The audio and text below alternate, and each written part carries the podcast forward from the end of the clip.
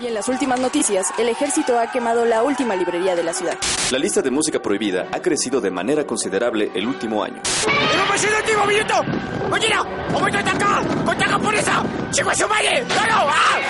¡Seguimos informando para Freak News!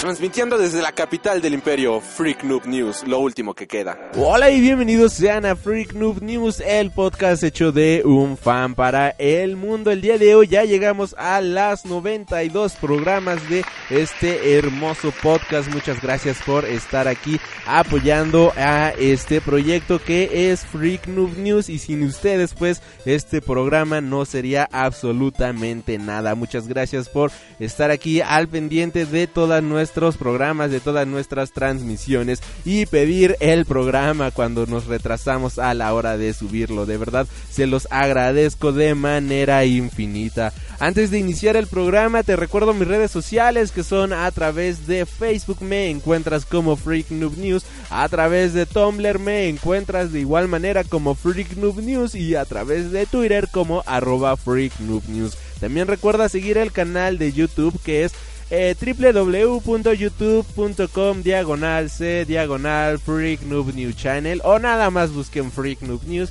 y de seguro ahí apareceremos, somos los que se llaman Freak Noob News Channel. El programa de el día de hoy va a estar dividido de una manera diferente a como el programa había estado siendo. En esta ocasión vamos a iniciar con el tema principal que pues vamos a estar hablando un poco del steampunk, que es este género, que es este subgénero de la ciencia ficción y que últimamente se ha visto pues muy infravalorado por pues muchos grupos sociales que nada más piensan que es ponerse gogles y vestirse de una manera un poco victoriana y lo demás pues ya este no importa en lo más mínimo con tal de verse bien de cierta manera. Pero bueno, el steampunk es algo más allá de una revolución estética, tiene varios conceptos y de esto vamos a estar hablando más adelantito aquí en el programa. Para nuestra sección de Freak Cinema, pues tengo la lamentable reseña de la película de La leyenda de Tarzán, que es una película que demuestra que la industria del cine hollywoodense está en una decadencia total. De igual manera, para la sección Feel the Beat, pues tengo un Road to Hell and Heaven Metal Fest eh, hablando sobre las bandas que se estarán presentando en este festival el próximo sábado 23 de julio de este mes, o sea, ya en de aquí en 8 días ya se estará llevando a cabo este festival. En este programa vamos a estar hablando de la mitad de bandas y en la segunda mitad que va a ser este el, el programa que se va a subir el día martes, pues estaremos hablando de todas las demás bandas que se estarán presentando en este festival, algunos datos curiosos y por qué son bandas que si van a ir a este festival tienen que verlas sí o sí. Y ya para terminar, pues también tenemos las noticias de esta semana como cada semana. Así que estén listos porque aquí inicia Freak Noob News. Universidad de Springfield. Pregunte por nuestro concurso de lemas en latín. Mi primer día en la universidad. Quisiera que mi padre viviera para verlo. Oye, ¿Cuánto llevas ahí atrás? tres días.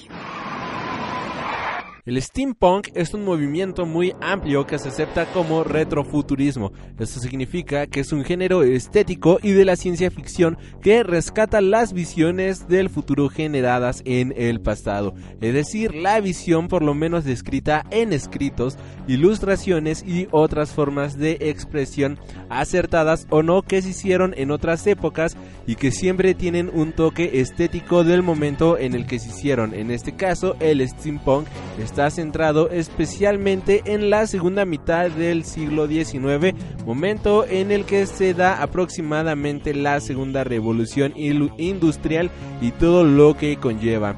El steampunk representa una crítica de la sociedad queriendo cambiar un pasado y creando uno nuevo de la mano de la imaginación y la creatividad, creando especialmente tecnología derivada del vapor y los mecanismos como alternativa a los inventos de nuestro pasado real, dando como resultado máquinas extraordinarias, experimentos y descubrimientos completamente increíbles fusionando, funcionando todos a base de vapor con el steampunk, en lugar de mirar hacia el futuro, se explora el pasado. Se tomó el positivismo científico en pro de la ciencia y la tecnología, donde éstas nos conceden una vida bastante cómoda y emocionante, pero sin controlarnos, como se refleja en el cyberpunk y mostrando la vida y la tecnología de una manera muy romántica. El añadido punk al nombre de cyberpunk, digo de steampunk, no se refiere en sus inicios a una fusión estética, sino al sentimiento de crítica activa a la sociedad del mismo modo que el cyberpunk. El steampunk nació de la mano de diversos escritores de la ciencia ficción de los años 80, que entonces se inscribían en el género del cyberpunk, entre los cuales se pueden citar escritores como Tim Powers, James Blaycock, William Gibson y V. Sterling, o incluso el autor de la New Wave a finales de los años 70, Michael Moonrock entre algunos escritores de el cómic que han incursionado adentro del steampunk se encuentra el señor Alan Moore con su historia de la Liga de Caballeros Extraordinarios de la cual estaremos hablando un poquito más adelante.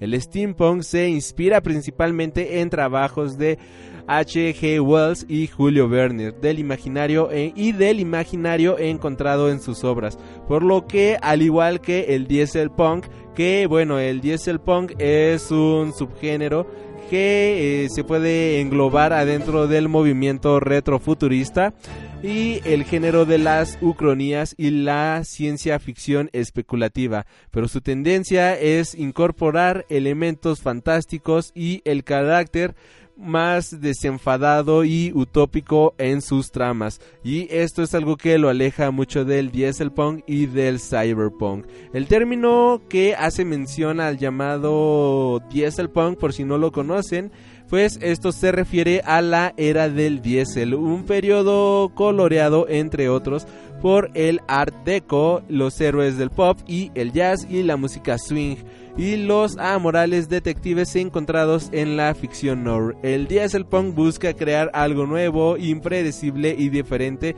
del resultado de combinar el espíritu de una era pasada con las modernas tecnología y la actitud de hoy en día.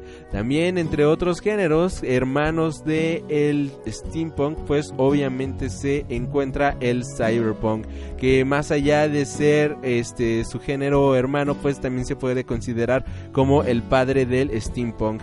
Y en este término, hablando de cyberpunk, se intenta mostrar un futuro distópico bastante oscuro y pesimista.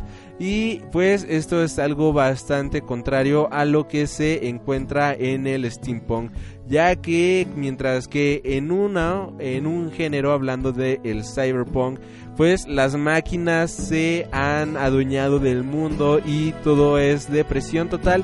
En el cyberpunk también pues tenemos este consumismo, capitalismo y grandes megacorporaciones, pero pues en este caso en lugar de cyborg pues son seres sustituidos y creados por máquinas hechas a vapor y también el steampunk se presentó como un género este crítico pero muchísimo más optimista. En este género en lugar de ser dominados por máquinas pues se crea una convivencia entre ambos este mundos sacando lo mejor de sí entre cada uno. La influencia que nutre a la corriente steampunk se encuentra principalmente en la ciencia ficción primitiva encontrada en obras durante el siglo XIX, así como los elementos más característicos de la sociedad y cultura presentes en este periodo histórico para ser más concretos, poniendo un especial énfasis en la cultura británica de la época post-victoriana e y eduardiana. Obras como Frankenstein de 1818 y El último hombre de 1826 de la escritora romántica Mary Shirley crearon grandes precedentes para lo que sería la ciencia ficción moderna y que estos elementos encontrados en estas novelas pues se mueven de una manera bastante bastante orgánica en el mundo del steampunk. Y como ya mencionábamos, entre los grandes autores que han influenciado o han influido, mejor dicho, en este género que es el steampunk, pues se encuentra Julio Verne. Entre las obras que podemos destacar que eh, tienen una temática muy remarcada del género steampunk, pues se encuentra 20.000 leguas de viaje submarino de 1869, de la Tierra a la Luna de 1865 o París en el siglo XX, que fue publicada por primera vez en 1994. Todas estas obras fueron grandes obras visionarias y adelantadas a su tiempo, y de un carácter más utópico y agradable hacia la tecnología. En el caso de H.G. Wells, el cual, a diferencia de Verne, tiende a ser más crítico con la tecnología y el uso indebido de esta, se puede resaltar entre sus obras las siguientes. La máquina del tiempo de 1895, El hombre invisible de 1897 y La guerra de los mundos de 1897. El steampunk no solamente le debe sus influencias a los géneros literarios, sino que también lo hace de los inicios del cine y a partir de esto pues le debe muchísimo a Georges Méliès, uno de los pioneros en la industria del cine y entre los cuales destacan trabajos como Le Voyage dans la de 1902, Le Voyage da Travers il Impossible de 1904 y, y a la Conquête du de 1910, mencionando tan solo una escasa lista nos que pues han marcado, que no solamente han marcado el cine moderno, sino que han marcado a la ciencia ficción y obviamente a este subgénero de esta.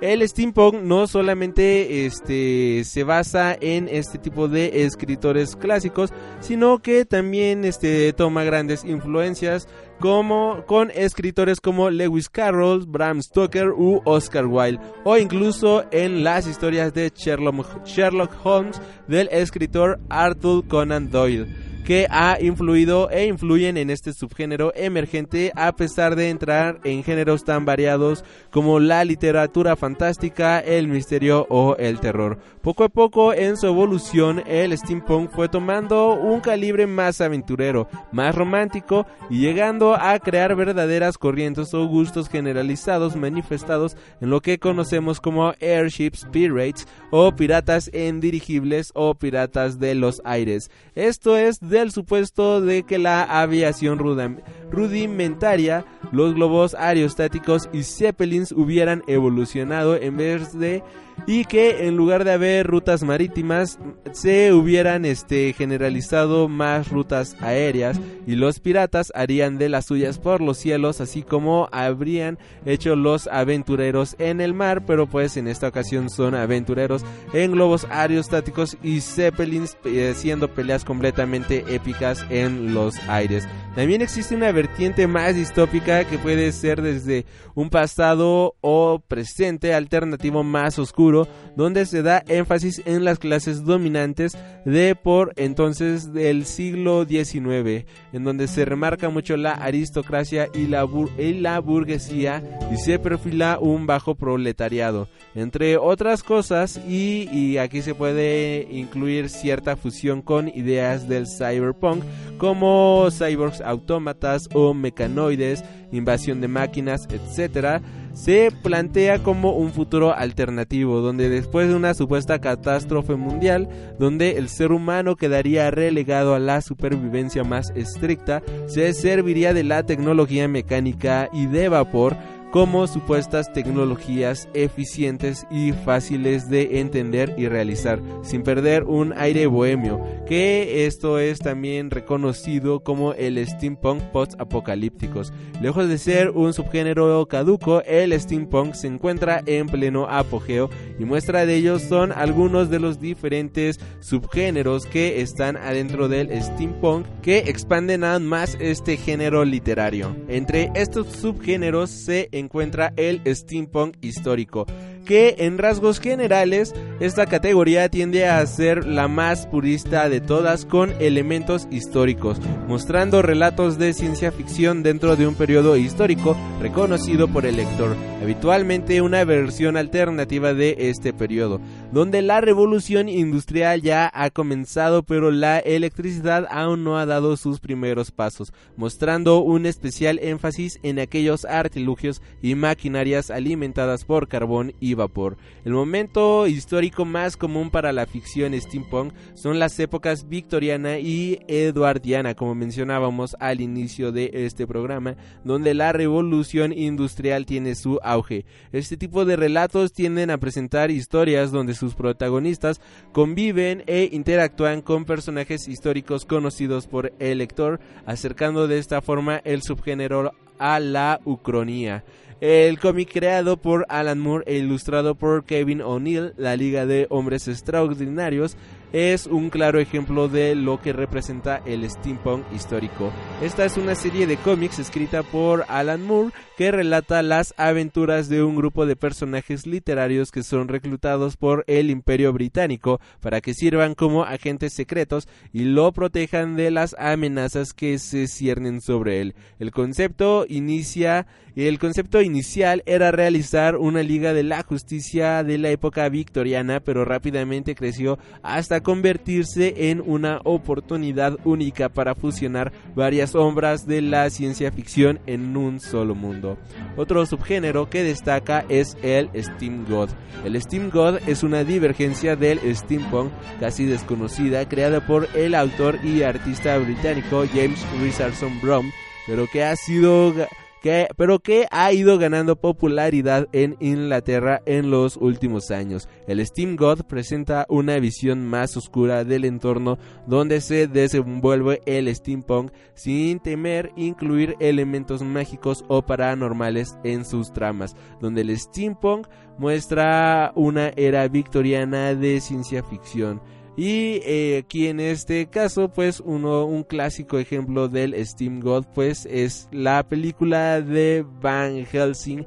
En esta película donde pues este justiciero tiene que derrotar a Drácula creado por Bram Stoker. Entre otros ejemplos, pues también eh, de Steam God se encuentra el musical de eh, Los Locos Adams, el cual tiene cierta estética de Steam God, aunque realmente no pertenece a este subgénero, pero tiene cierta influencia visual en este género. Entre otros subgéneros se encuentra el Weird Gets West este es un subgénero que mezcla el western clásico con géneros como el horror, la fantasía, la ciencia ficción.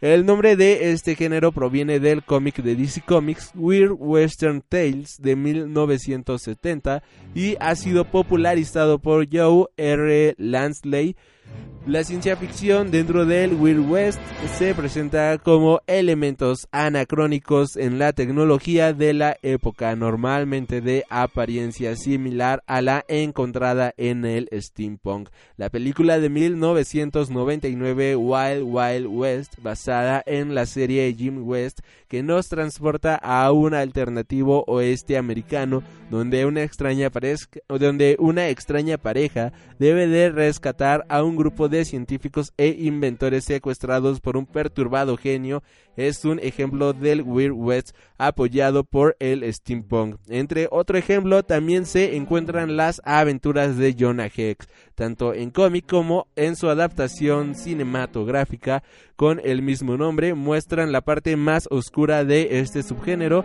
al mostrarnos a este personaje en una historia digna del West, pero que al mismo tiempo están cargadas de horror y ocultismo. Como se podrán dar cuenta, el steampunk es un género con pocas décadas de vida, pero que lentamente se ha convertido en uno de los favoritos de todos, ya sea por su estética visual o el valor de sus historias. Es innegable que este subgénero de la ciencia ficción vaya teniendo más seguidores a lo largo del mundo y que cada día se realicen más contenidos de esta temática. Quizás tú pienses que no has visto quizá una serie influenciada por el steampunk, pero series como La leyenda de Korra, esta serie pues que inició con Ang, está 100% influenciada en el steampunk entre muchísimos cómics más, entre los cuales pues destacan los cómics de Hellboy, los cómics de Entre varios más.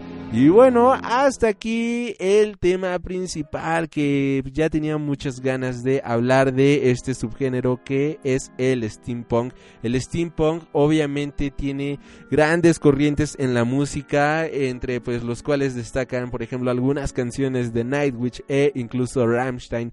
Y pues uno de los géneros musicales más influenciados por el steampunk es el avant-garde que es un subgénero de igual manera bastante bastante joven pero que tiene sus bases muy sólidas en el swing y en mezclar cosas bastante diferentes creando un sonido completamente digno del steampunk y bueno nos vamos a nuestro primer corte musical y regresamos aquí a Freak Noob News para nuestra sección de Feel the Beat. Yo soy Alri Freak y regresamos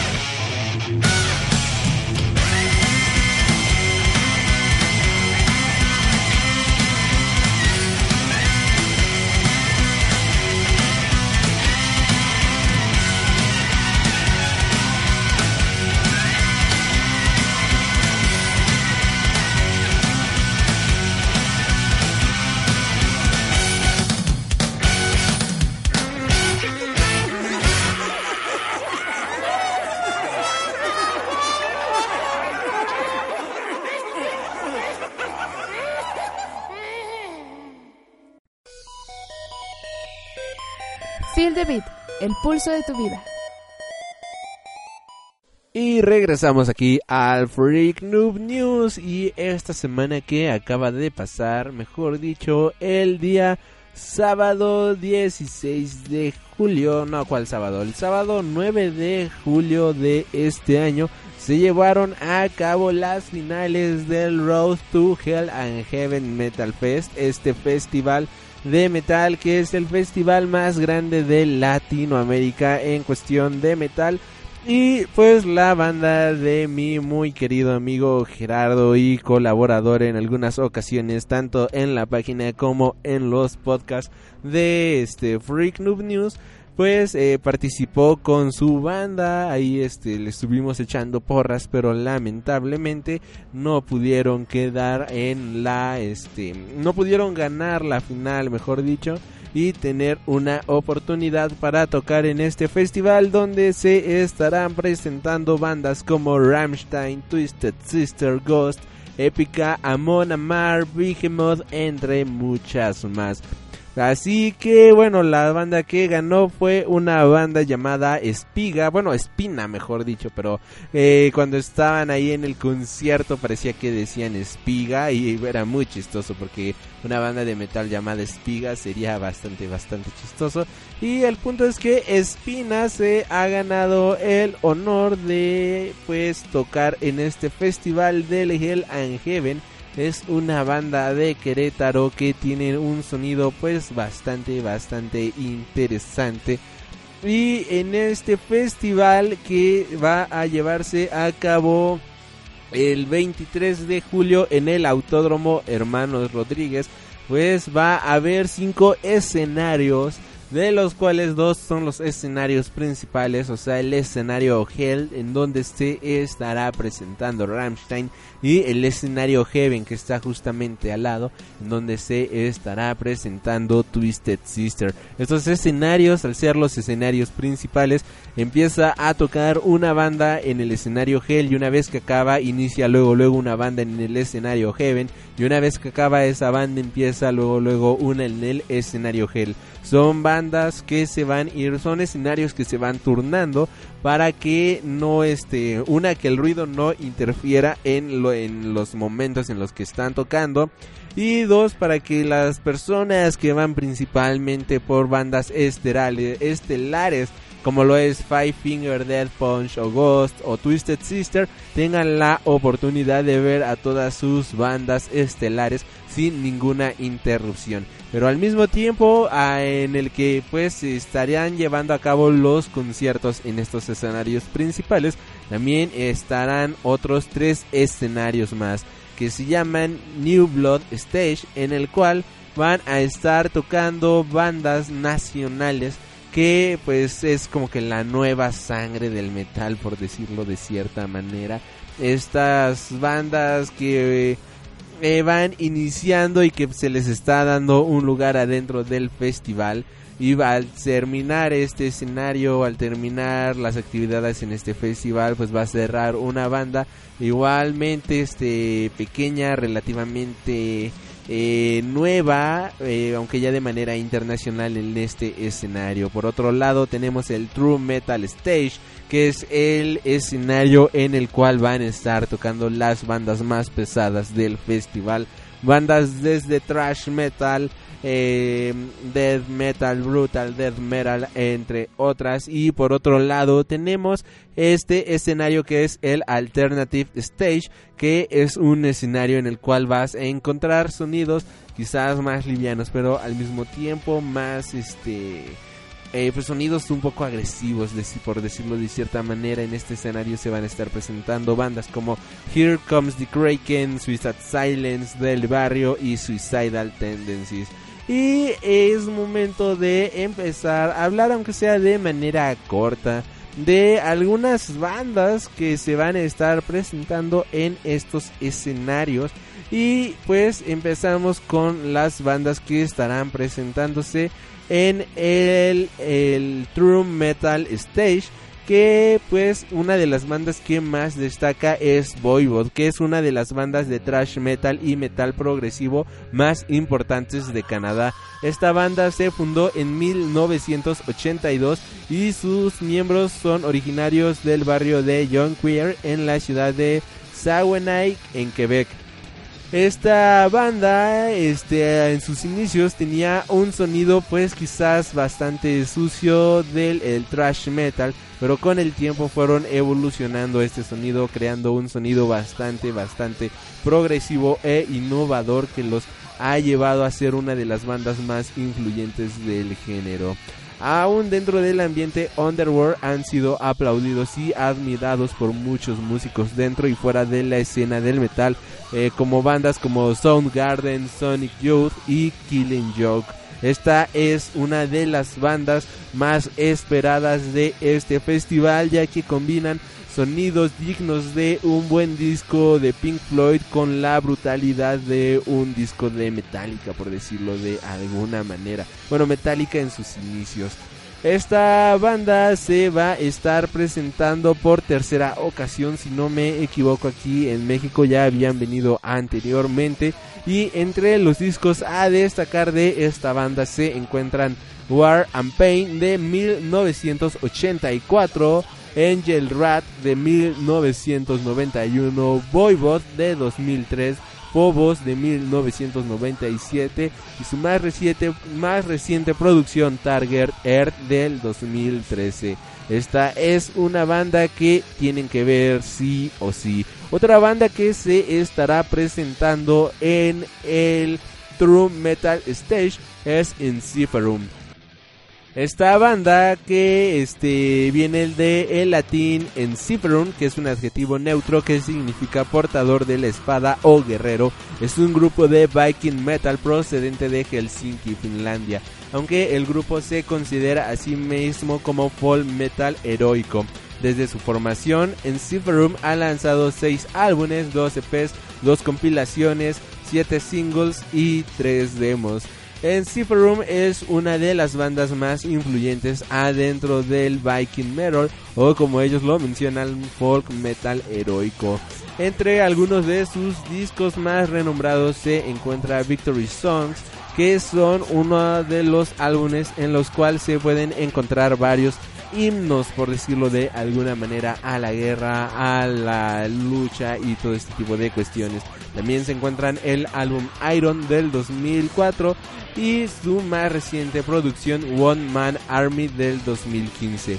En esta producción de One Man Army pues eh, tenemos que es una este es un disco que salió a la venta el 6 de marzo y de igual manera se anunció la salida del, del tecladista Emi Silvenoinen o algo así, mi finlandés o Suomi no es muy bueno.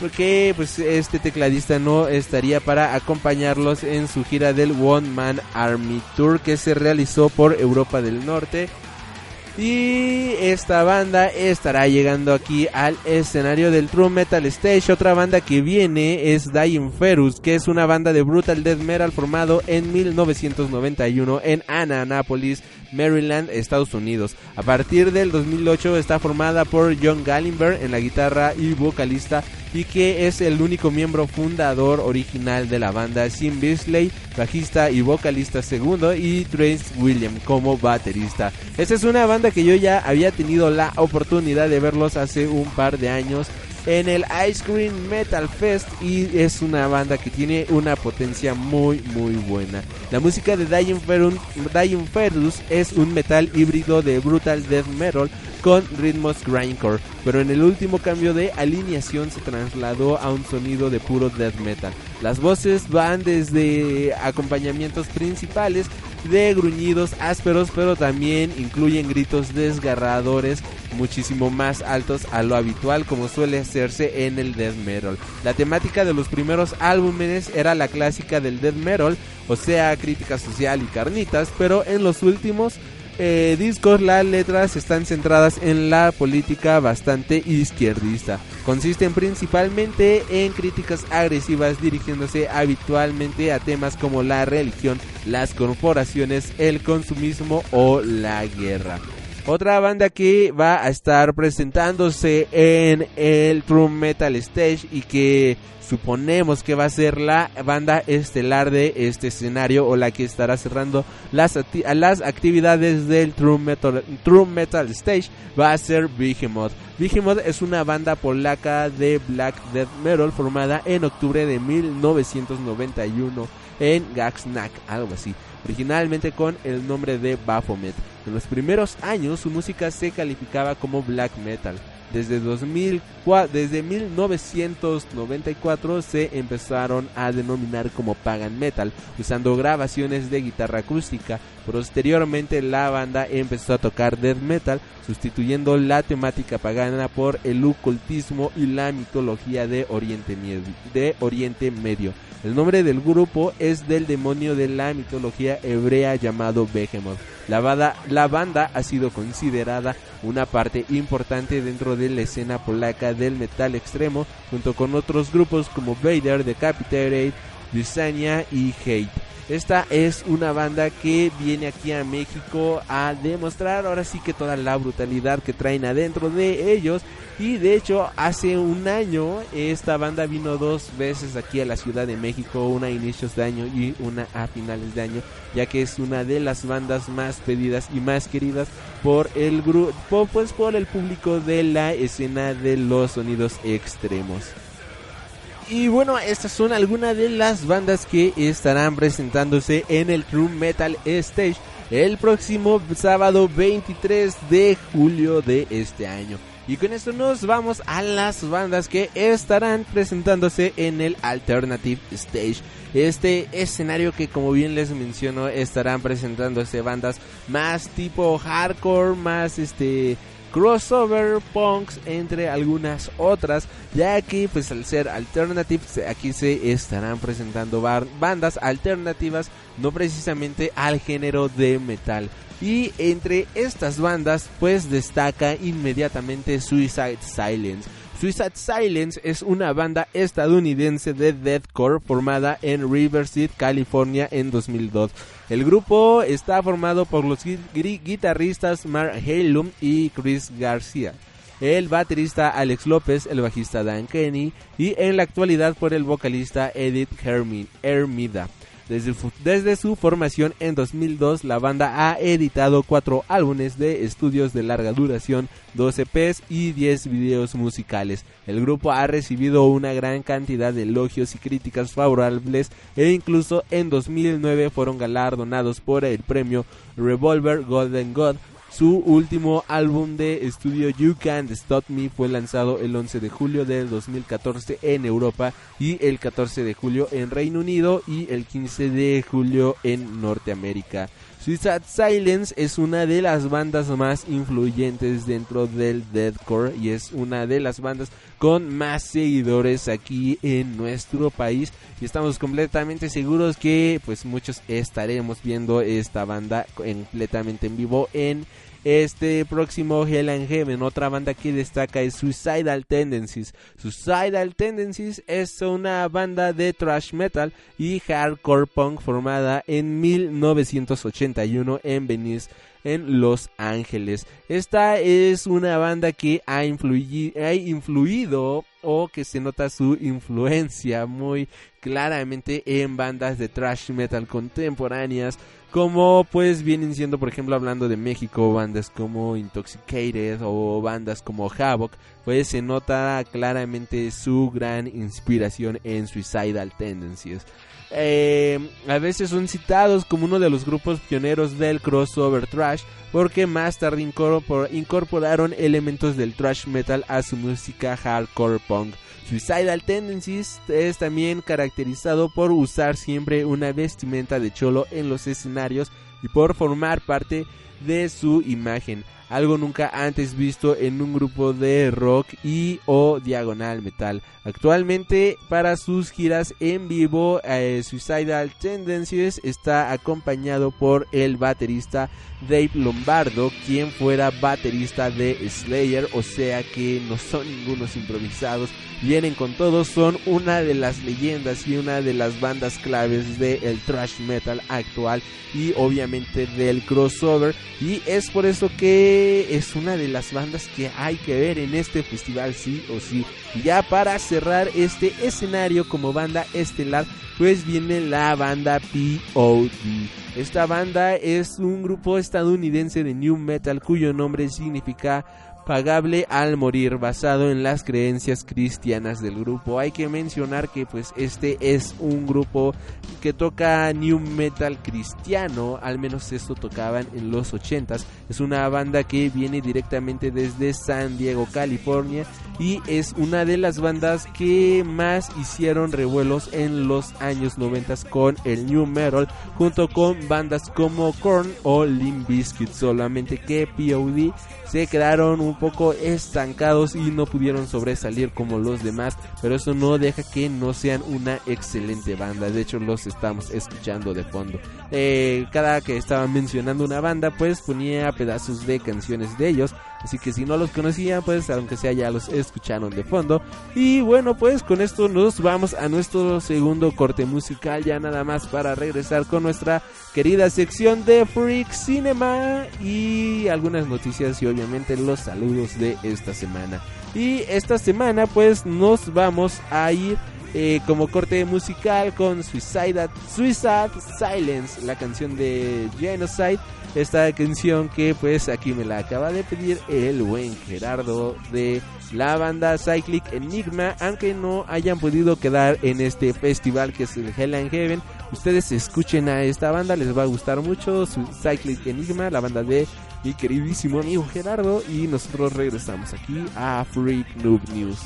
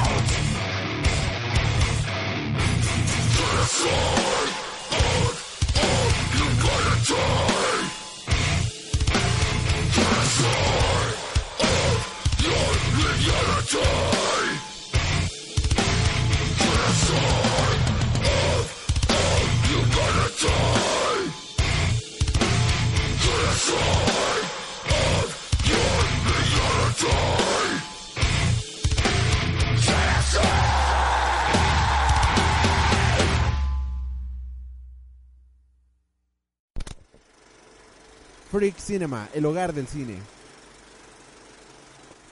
Y regresamos aquí a Freak Noob News después de esta canción bastante, bastante extrema, diría yo. La semana pasada tuve la oportunidad de ver la película de la leyenda de Tarzán y salí del cine completamente decepcionado pensando en Joder, la industria del cine hollywoodense está en su decadencia total.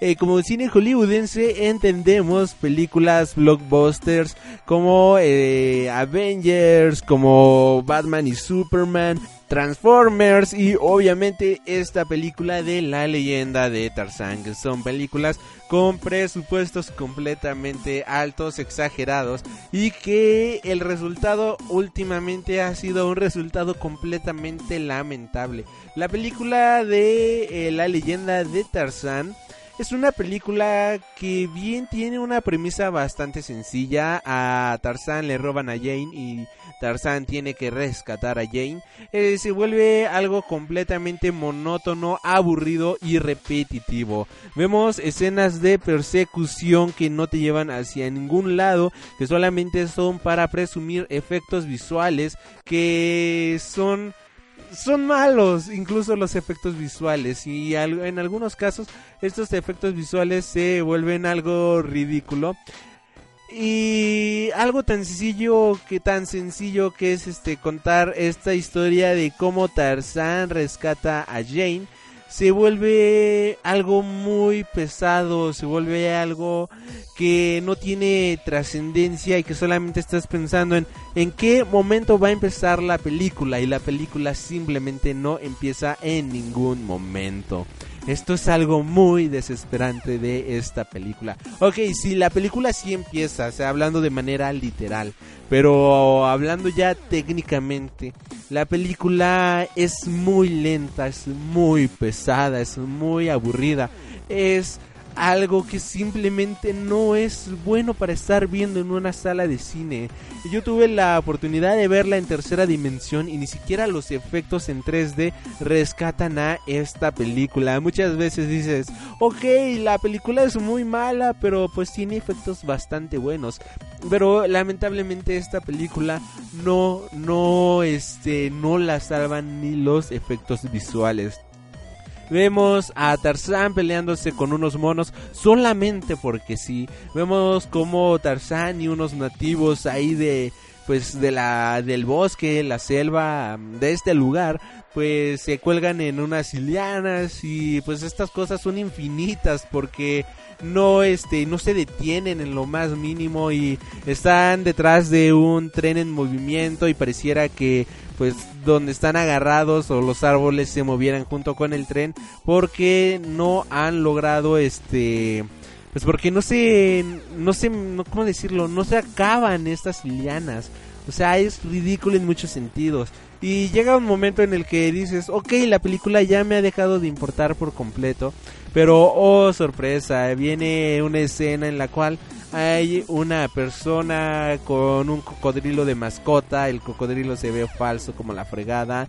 Vemos a Tarzán comunicándose con los animales, lo cual es válido, o sea, es válido que Tarzán se comunique con los animales por la temática de la película, pero lo que yo considero que no es válido es el hecho de que pues tengamos eh, eh ¿cómo decirlo? esta farsa tan ridícula que nos demuestran en esta película que es este a Tarzán eh, aguantando golpes de un gorila en la espalda y que no se le rompan absolutamente nada. Vemos como Ay, no, no sé, es que la película es tan mala, es tan ridícula, es tan risible que yo no le encuentro nada de bueno. Si soy honesto, no le encuentro cosas buenas a esta película. Quizás lo único bueno que tiene es que acaba y hasta ahí. El cine de Hollywood está en decadencia total, los blockbusters están en decadencia total y si quieren ir a ver esta película, véanla por internet, de verdad no vale la pena ver esta película que es muy pero muy aburrida en el cine, van a gastar su dinero en vano y se van a terminar molestando como yo y estarán pensando, ¿por qué carajos decidí gastar mi dinero al ver esta película y no vi la pared durante dos horas o algo por el estilo? Así que bueno, hasta aquí mi reseña del día de hoy para Freak Cinema. Sonará muy hate esta reseña y sí está muy hate, yo lo sé. Pero lamentablemente así es el cine actual, es triste, es lamentable y qué lástima, qué lástima que los estudios, los grandes estudios, eh, le inviertan tanto dinero a productos de porquería, si somos honestos. Eh, cómo decidir este a partir de esta película creo yo que ya voy a empezar a hacerle caso a las críticas en Rotten Tomatoes y cosas por el estilo sobre qué fregados pasa con una película o algo por el estilo y bueno, ya con esto nos vamos pues a los tomates de esta semana. Ya, ya, ya, dejemos la reseña de lado. Esta semana en Estados Unidos se estrenó Ghostbuster y para sorpresa de todos en Rotten Tomatoes le dieron el certificado de frescura de Rotten Tomatoes con un 73% de críticas buenas. El público, al público no le ha gustado mucho esta película ya que le da una calificación de 54% sobre 100, pero a los críticos les ha gustado esta película y yo he escuchado buenas cosas de esta película. O sea, creo que le está yendo bastante, bastante bien. Es la sorpresa de la semana. Y con esto pues también nos vamos a los números de esta semana. Primero nos vamos con las cifras internacionales de pues esta semana y el box office queda de la siguiente manera en Estados Unidos. Eh, la película de Ghostbusters se queda con el primer lugar, quitándole el primer lugar a la película de esta Finding Dory, que eh, se había encontrado ya casi por dos semanas consecutivas en el primer lugar y después le fue arrebatado The Secret Life of Pets o La vida secreta de las mascotas, algo así creo que se va a llamar en español. Pues Ghostbuster ya llega y se posiciona en primer lugar en la taquilla internacional. En segundo lugar se recorre un lugar La vida secreta de tus mascotas, The Secret Life of Pets. Eh, se queda con segundo lugar y en tercer lugar Finding Dory o Buscando a Dory, película que se estrenó este fin de semana aquí en México. Estos son los este, resultados de las estimaciones de cómo va a quedar la taquilla a nivel este internacional con los números de Ghostbuster 17 millones, La vida secreta de tus mascotas con 15 millones y Buscando a Dory con 3 millones. Esto es una estimación porque pues esto lo estoy grabando a el día sábado y el fin de semana pues termina hasta el día domingo, o sea que hasta el día lunes ya se va a tener en concreto cómo quedó el box office internacional, pero lo por lo pero por lo por lo mientras ya sabemos claramente que la película de Ghostbusters pues está posicionada en primer lugar, al menos al al día de hoy, día sábado, que se está grabando este programa, sábado 17 de julio del 2016. Eh, obviamente en taquilla pues no tengo los datos de la taquilla mexicana, pero pues les aseguro, les puedo asegurar que Buscando a Dory se va a quedar con el primer lugar esta semana en la taquilla nacional. Y bueno, hasta aquí su sección de Freak Cinema. Y ya para cerrar con el programa de el día de hoy, pues nos vamos con los saluditos de esta semana. En primera instancia, mandamos saludos al buen Gerardo Muñoz de Cyclic Enigma y con quien estoy chateando en estos momentos mientras estoy grabando aquí el podcast. Eh, ya saben, ahí lo pueden encontrar en la este en la página de Cyclic Enigma. Eh, ahí búsquenlo, es buena persona. Y bueno, pues iniciamos con los saludos de Twitter. Esta semana mandamos saludos a nuestros nuevos seguidores que son Yukiulu y Ismael Ramírez. También mandamos saludos a nuestros hermanos de Comic Corp, a Jima Yael Medrano. Mandamos saludos también a Doblaje Hecho en Venezuela. Mandamos saludos a Gaming Center, a la Mole Comic Con Internacional, a Andrés Camin, a Adriano Bula, a SMAP y mandamos saludos a Sahad Hasihed y Positive Feel. Muchas gracias por estar aquí al pendiente de las redes sociales. Y ahora nos vamos con este los saludos en Facebook. Mandamos saludos. Ah, bueno, nuestro Twitter es arroba News, así nos encuentras. Y pues ahora mandamos saludos a la gente de Facebook que es Freak Noob News, así encuentras el Facebook. Y mandamos saludos obviamente a mi madre y a mi padre que siempre están compartiendo todas las cosas. Mandamos saludos a Andrés Cruz Ortiz, a Julio César Rojo Mendoza. También mandamos saludos a Nadia Arteaga Flores y Elizabeth Ibarra, que son nuevos seguidores de El Día Viernes. Mandamos eh, saludos a Richard Edmund. También mandamos saludos a Diana González Ruiz. Mandamos saludos a Miguel México, a Alair Alcántara.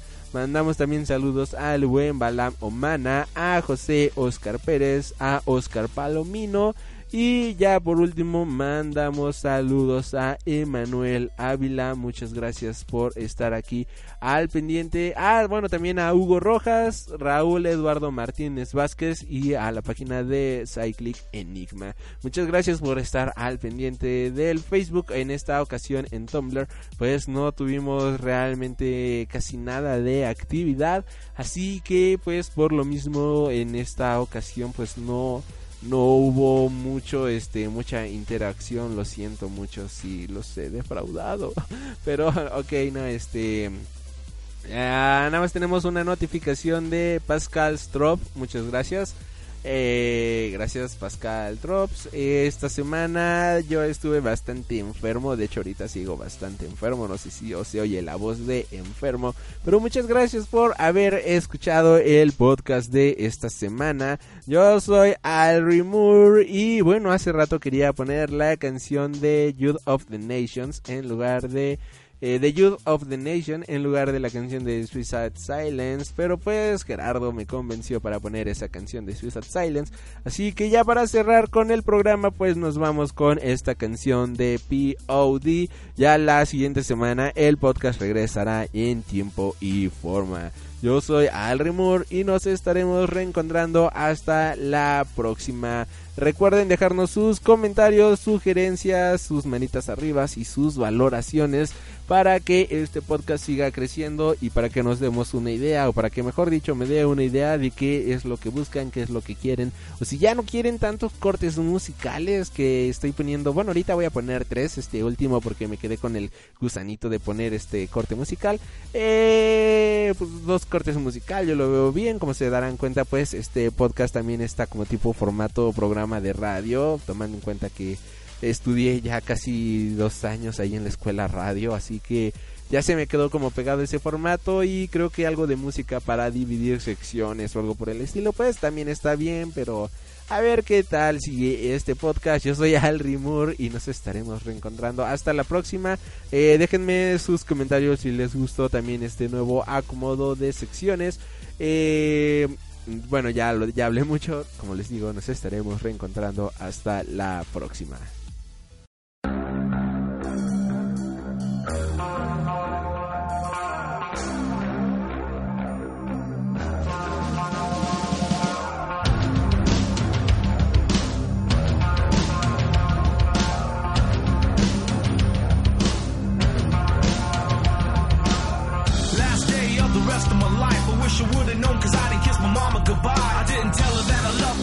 Much I cared. I thank my pops for all the talks and all the wisdom he shared.